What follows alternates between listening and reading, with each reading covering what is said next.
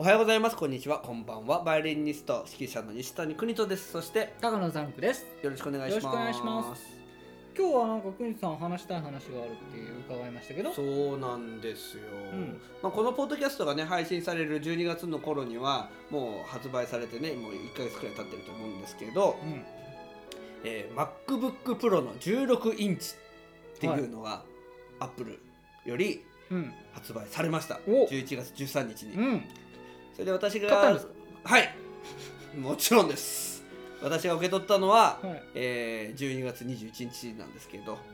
でも、あ11月ね？はい。うん。えー12月のあ11月のね、はい。まだでもまだ受け取ってないんですけどね。あまあこの実際のねは収録さしてる時点で、ね、今待ってるところなんですよ、すごい楽しみなんですよ。なんかさっきあれですもんね。今なんかどっかに着いたみたいなそうそうそうそうそうそう、うん。あのアップルからね連絡が来まして、はい。あの20今上海で出来上がって ああすごいそういうことを教えてくれるんですね。そうそうそうそう。あの今来ますよって話でね、メールが来ましたけど、はい。で、えー何がね変わったかと言いますと、うん。やっぱりスペックですね、うん。スペックがあのなんと8テラバイトも入るようになったんですよ。あの SSD 容量が記憶容量がね、うんはいはいはい。でメモリーが、えーもう64メガ。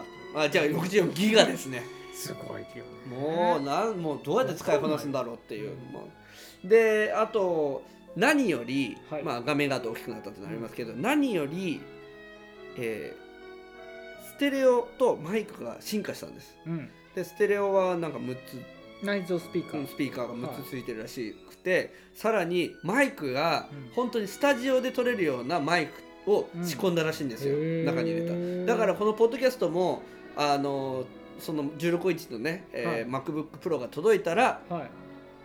マイクは必要なくなるえと思います、ー今ね外部マイクでね割とこれいいなんクリアな音声が取れる。のがもうあのそれぐらいのものがじゃあ入ってることになる。ちょっとそれやってみたいですね。やってみたい、うん。でもまあもちろん、まあね、この外部マイクの方が良ければこのまま使えますけど、はいはいはい。いやでもなんか歌ってます。そのポッドキャスト用にもいいっていうふうに歌ってますんで今ねこのポッドキャストはアップルは本当に力入れてますんで、ええ。かなりのお金をかけていろんなことやってますし、あの Mac の OS もねカタリーナっていう最新のものにしたら、うん。iTunes を3つに分けたんですよね。AppleTV と、えーなんだ、あえーポッドキャストと、はいはいえーミュージックと、はい。Apple Music ができましたからね、だからあのすごいポッドキャストにもね力入れてるんで多分それの一環でもあると思います、そのマイクを進化させたっていうのは。すごい進化だなと、ね。すごい進化だなと思います。はい。すみません、マシンガントークで圧倒されてますけど。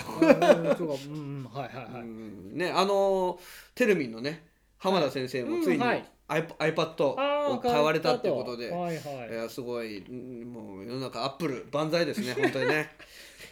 そうあのこれを聞いてるあのバイオリンの弟子からもはい。あの本当に私あのアップル製品買わなくちゃ弟子じゃないんですか？みたいに言ってる生徒いましたがそんなことはないですもちろん。はい。ね、えー私もともと Windows 派だったし、はい。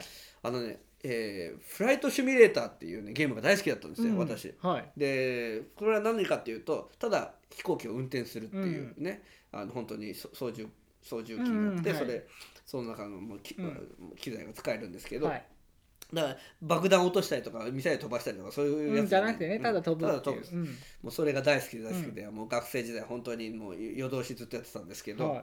あの最近ねうん。あでそのフライトシミュレーターっていうのはあのハイスペックなパソコンを要求要求されるんですよ。ああなるほどね。とにかはい。く、あの風景とか、うん。雲の形とか、うん。海の流れとか、うん。飛行機をのあのね角度とか 3D ねあのをね。コーコードとかそういうの。どれだけ計算綺麗に計算するだからすごいハイペスペックな CD, CD じゃないあの PC がねはい。必要なんですけど、うん。また今回ね発売されるみたいなんですよ来年。今までねお、ー。えー2004年が最後だったんです、うん一番作られたのは、うん。だから15年ぶり約1 5 6年ぶりにそうフライトシミュレーターがアップデートされるんで、マイクロソフトから。性能のいいやつですよね。で Windows のだからパソコン僕買おうかなと思ったんですけど、はいはいはい。MacBook Pro のその性能があまりにいいんで、うん。MacBook Pro をブートキャンプするかまたは、えー、フートキャンプっていうのは Windows を走らせるそうですよね。あのいい仮想、ね。はい。仮想現実じゃなくて仮想、はー OS ね。はいはい。を走らせるあとははい。パラレルデスクトップとかね、はい。そういうものを使って、えーやればあのフライトシミュレーターが走るっていうことなんで、うんうん。まあやっていこうかなと思いますけど。ね。すいません5分もこんな話をしてしまいました。じゃあまああのタイトルコールいかせていただきますはい国とのポッドキャスト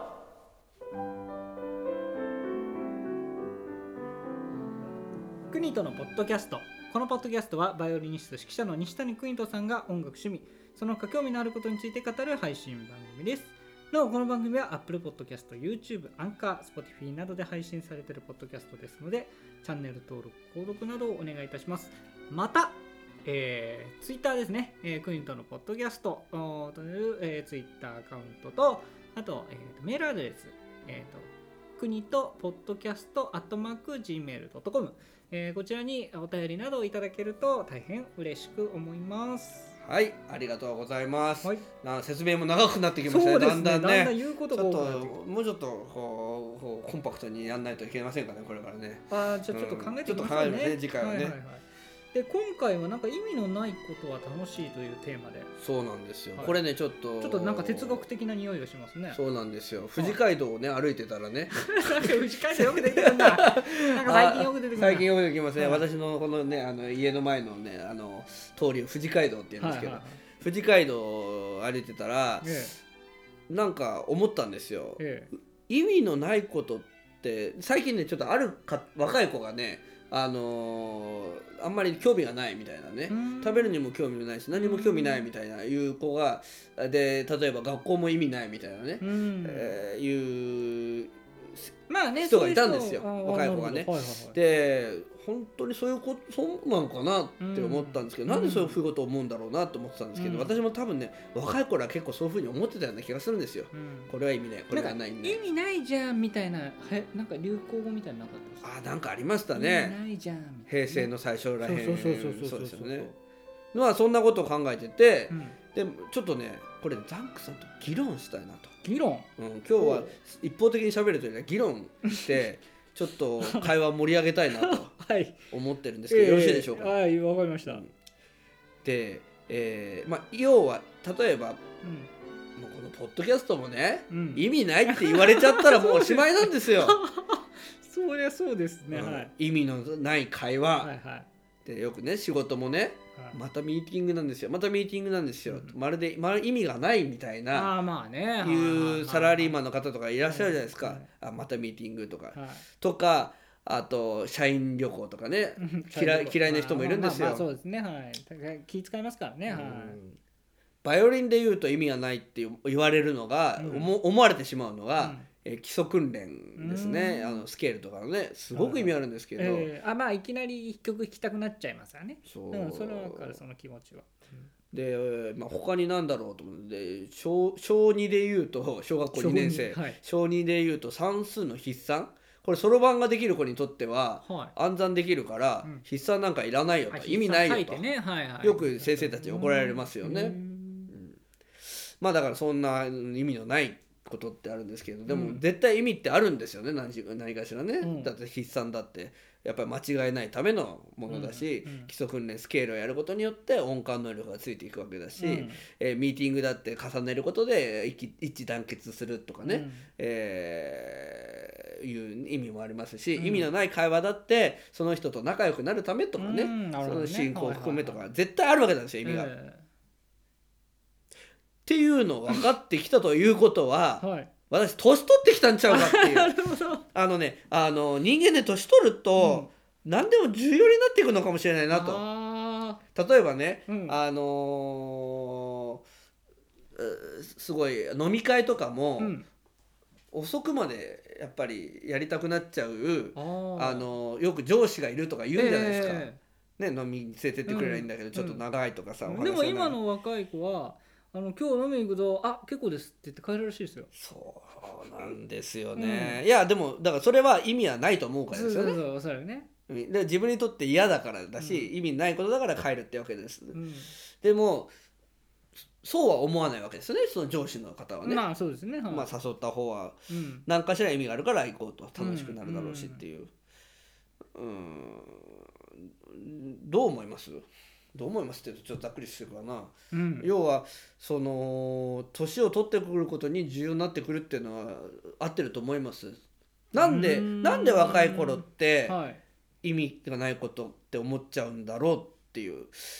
例えば学校がないものを学校がね意味のないものと判断するかどうかってこととか、うん。まあはっきり言ってバイオリンだってね意味のあるものなのか、うん。ないものなのか。っうん。て考えてで若いと意味がないんだったらじゃあ赤ちゃんどうなんだろうって思うんですよ、うんうん赤ちゃんなんてほとんど意味ないよね。何も何にも意味ないと思う。んうんう、うん。もう生きてることが意味があるからっうん。て思っちゃうんですけどでもそんなことはないですよね、うん。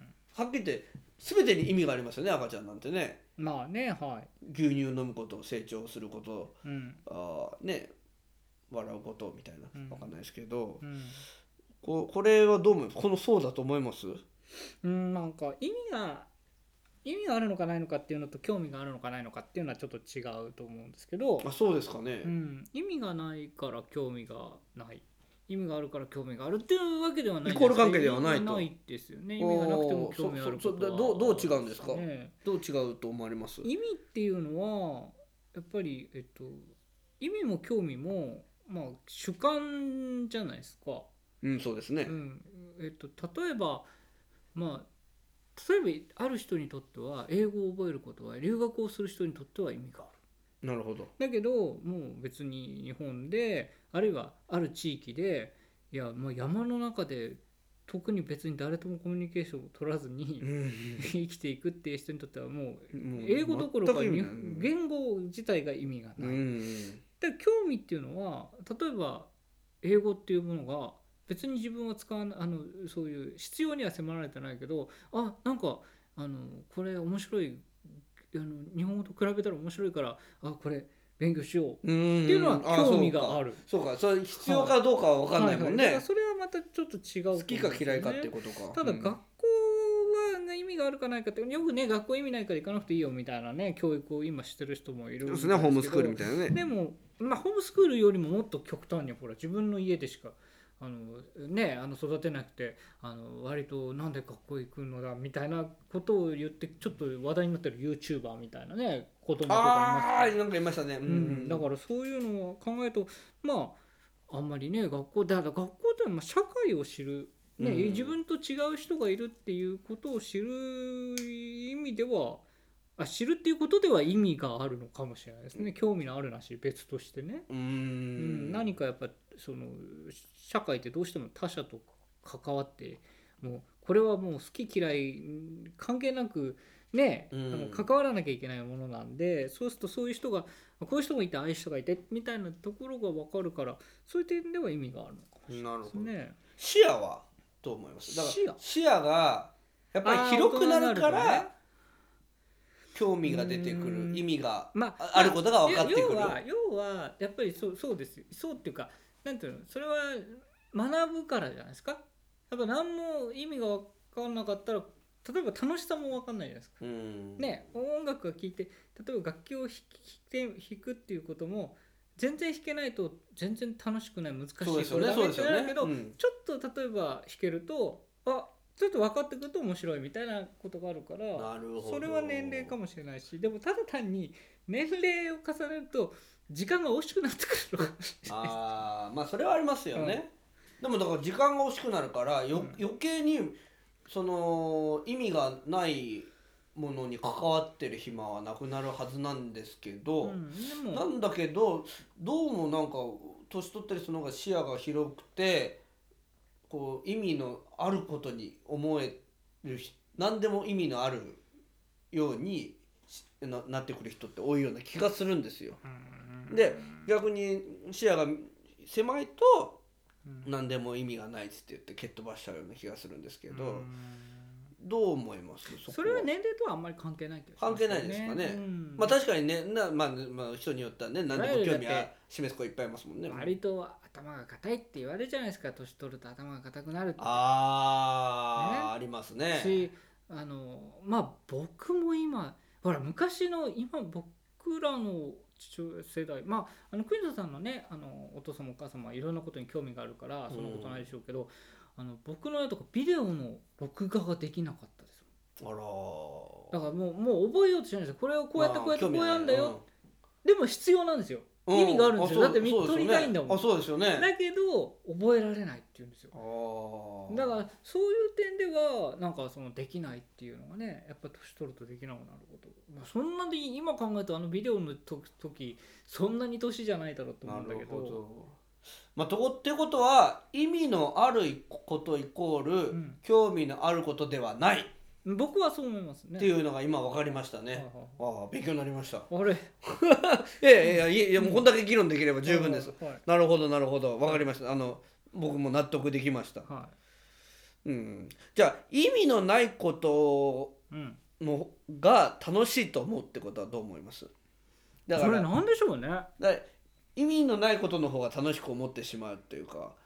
うーんでもそれ単純だからわかんない。なんかなんか例えば、うん。仕事とかもやん意味ありすぎてやもう要はお金が必要だから仕事でねあのうんだけどなんかもう趣味だから楽しいっつって言って、うん。でも意味あるのそれって言われるとああまあそうそう。だからそれ主観ですからね、うん。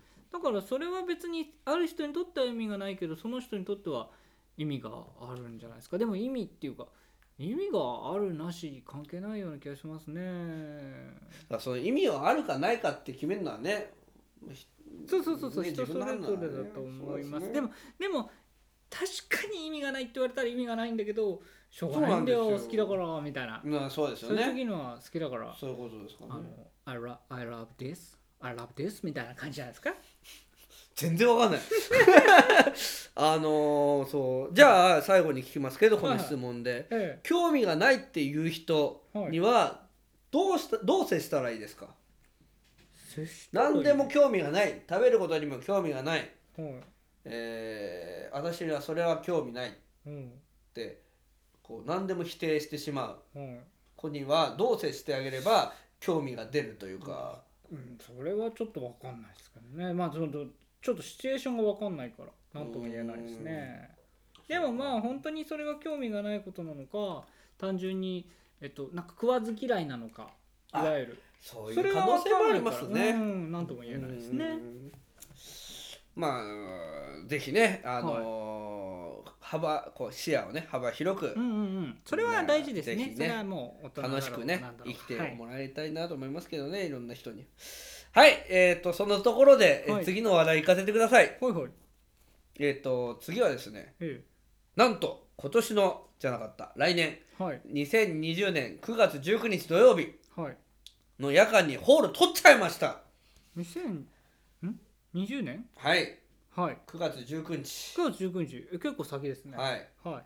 えーこれはですねええ。ちょっと私最近トラブルが多くていろいろあええの台風のあのなんだえー発表会ではい。台風ののトラブルがあってからうん。非常にトラブル続きでいろんなことがあったんですけどちょっとねもうちょっと現実逃避したくなってきちゃった時がありましてはいもうある日ぼーっとこうネットサーフィンをしてたらはい。ホール検索をしてるんですよ。ホール検索。うんうんうんで大泉学園にあるユメリアホールってのがあるんですけどうんはい。そのユメリアホールはあの1年前から抽選を行って、うん。抽選でみんな取っていくんですね、うんうん。そのホールを、はい。でいいとこはもう取られちゃってる。もういうん取られてるし、うん。あのもう一でちょっと調べてたんですよ、はい。空きがあるかどうか、えもう抽選は終わってるけどあんのかななんて言ったら、うんそしたらなんか奇跡的に土曜日の夜うん。あの午前午後夜間ってあって夜間はい。6時からはい。10時まで。うん。なんか空いてんですよ。うんへえそれはきっと夕方まで誰かが取ってる。いや取ってるってことですよね、でまあ普通は2枠取ります。午前午後、もしくは午後夜間って取るんですね、うんだってリハーサルもしたいわけだし、で「ふん空いてるな」なんつって言ってもう僕もうその日ねあのちょっとあの本当にえもうもう情けないことなんですけど、はい。本当にねあの人生初のちょっとコンサートを中止しちゃったんですよ。うでん。そのその後もう本当にちょっともうどんよりしながら、はいい、きなりステーキ食べて元気にしようと思って大泉学園に行ったんですはいで帰り気づいたらエメリアホールの前に立ってんですようんあれっつって言って「じゃあちょっと受付行ってみよう」なんつって言って、はいとね9月19日空いてるんですか?」なんつって言ったら「は空いてますよ」って言われてえ「えあじゃあ予約します」って言ってで何やるんですかはい。えああ書かなきゃいけないですねそうなんかね。そう何やるんです？かね。どんな目的でやるんですか、うん。ああのバイオリンします。あの何にも考えてなかったんで、いや今も考えてないんですよ実は、でだから本当勢いで取ってしまったというか、うんなんか何かに押されてるように押さえられるように取ってしまったんですよ、はいはいはい。で今何をするか考え中なんですよ。それもうあのなんかもうやっぱり雨立ってないんですか？できないんですか？それやると2年間取れなくなるんです。あそう抽なんです。かだから何かしらなくちゃいけないんですけど、はい。だから最悪発表会の練習みたいな。逆に何もやんなくても言われちゃう。お金払っとけば多分大丈夫と思うんですけどね。ででもねあの催し物を変えることは OK うー。んなるほどね。変なことしなければ、はい。で今ね第一希望がなんか演奏会ちょっと特殊な演奏会はい。ライブ的な演奏会やりたいなと、はい。えー、これ喋るような演奏会もやりたいな、うんあのー例えば発表会の曲をみんながやるような発表会の曲を弾いて、うん。それの解説をしていくとか面白くね、うんえーとかあとはですねなんとはい。このポッドキャストをやってみたいなと。ザンクさん公開録音。はい。ねザンクさんとやってみたいなと。ええ。かあとはまあそれができなかったりとかもし他にあればキャロル先生をまたよ呼んで、うんうんうん。また一度ねうんユメリアホールで。やったんですけど、はまたやろうかなとか、うん。ちょっとなんかいろいろ今考え中なんですよ。うん。なんかあります？やってほしいこととか。やってほしいことですか？あ何ですかね？うーん。なんだろうね。なんかしゃべしゃべりはやりたいですね。トークライブじゃないけど、うん土曜の夜だからなんかね。5, 分ぐらいやりたい、うん、5分ぐらい5分ぐらいのトークライブやりたい。5分ぐらい最初喋って5分ぐらい喋って、はい。で弾いてでとポッドキャストやってまた弾いてみたいな。あと弾くのもなんか面白いことやりたいですけどね。でもねでもうゲストは決めちゃった。はいはいはい。ザンクさんは今仮だけど出られるかどうか知らない、はい。確実なのは伊藤先生と、はいえー、安藤里乃ちゃん。安藤里乃先生。はい。と手塚先生。はい。この3人は確保しまあした。そうなんだ。もうもうやってくれるって。